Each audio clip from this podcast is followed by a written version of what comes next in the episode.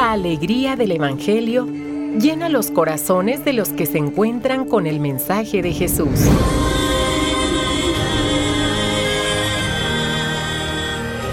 El Evangelio de hoy. El Evangelio de hoy. En voz de Monseñor Sigifredo Noriega Barceló. Escuchemos.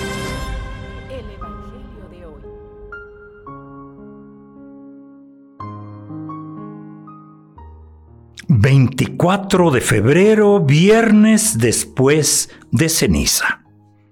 Día de la bandera en el campo civil, en el campo del ciudadano. En ese campo también, de cada día, vivimos en un suelo. Pisamos una misma tierra. Tenemos una historia común. La bandera. Eso representa luchas, y aspiraciones. Pero nosotros hoy con la antífona de entrada nos eh, adentramos en este gran tiempo de la cuaresma. El Señor me escuchó, tuvo misericordia de mí. El Señor vino en mi ayuda. Tomado del Salmo 29. Escuchemos la palabra que ilumina nuestro día, este día. Este es el ayuno que yo quiero del libro del profeta Isaías. A un corazón contrito, Señor, no lo desprecias. Del Salmo 50. Y del Santo Evangelio, según San Mateo. En aquel tiempo los discípulos de Juan fueron a ver a Jesús y le preguntaron, ¿por qué tus discípulos no ayunan mientras nosotros y los fariseos sí ayunamos? Jesús les respondió, ¿Cómo pueden llevar luto los amigos del esposo mientras él está con ellos? Pero ya vendrán días en que les quitarán al esposo y entonces sí ayunarán. Palabra del Señor. La iglesia nos invita este día también ¿eh? a hacer penitencia a través de la abstinencia, que no es simplemente no comer carnes rojas. Eso sería requete fácil. sería requete fácil. Sino ir, ir, ir eh, aceptando que la abnegación, que el sacrificio es importante. Porque los males mayores de nuestra vida no vienen de fuera, vienen de dentro donde está esa, esa, esa inclinación hacia el egoísmo. Y eso precisamente, ese yo malo, ese, ese es el que hay que sanar. Y para ello no hay nada mejor que el sacrificio, es el sentido de la abstinencia, que no solamente puede ser de carne, pues puede ser de otras cosas que a nosotros nos gustan eh, incluso hasta, hasta cuestiones de tipo, de tipo eh, espiritual.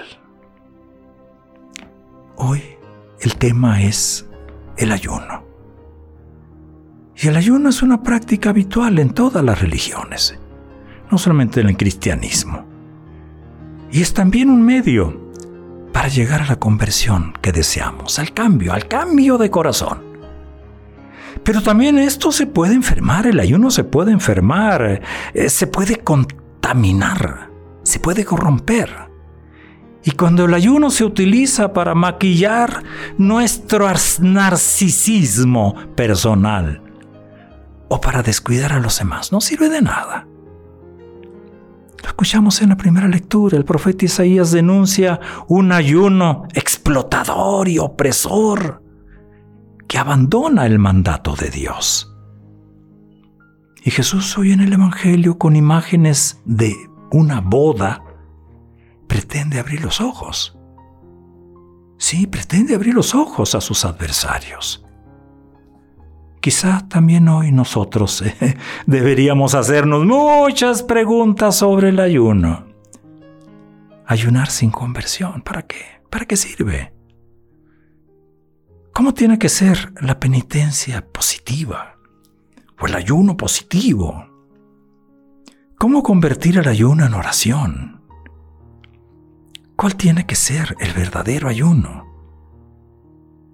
¿Qué hacer para que lleguen sus frutos? Sí, los frutos del ayuno tienen que verse en el beneficio hacia los demás. ¿Qué hacer? Y es precisamente lo que tratamos, lo que intentamos estos días de cuaresma y después también de la cuaresma. Nuestro vino cuaresmal, pues, tiene que ser algo positivo. No es un signo de tristeza. Hay que quitar esa mala idea. Hay que quitar ¿eh? esa idea falsa. Tenemos al novio entre nosotros. Y el novio es el Señor resucitado, en quien creemos, a quien seguimos, a quien recibimos en cada Eucaristía, a quien festejamos con gozo en cada Pascua. Nuestra vida cristiana debe estar claramente teñida de alegría. Así es.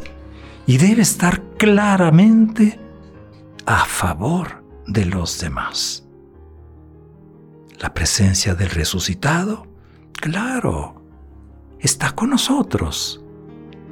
Pero claro que tiene sus exigencias. ¿Recuerdan aquella parábola eh, donde las jóvenes que esperaban al novio tenían la obligación de mantener sus lámparas provistas de aceite?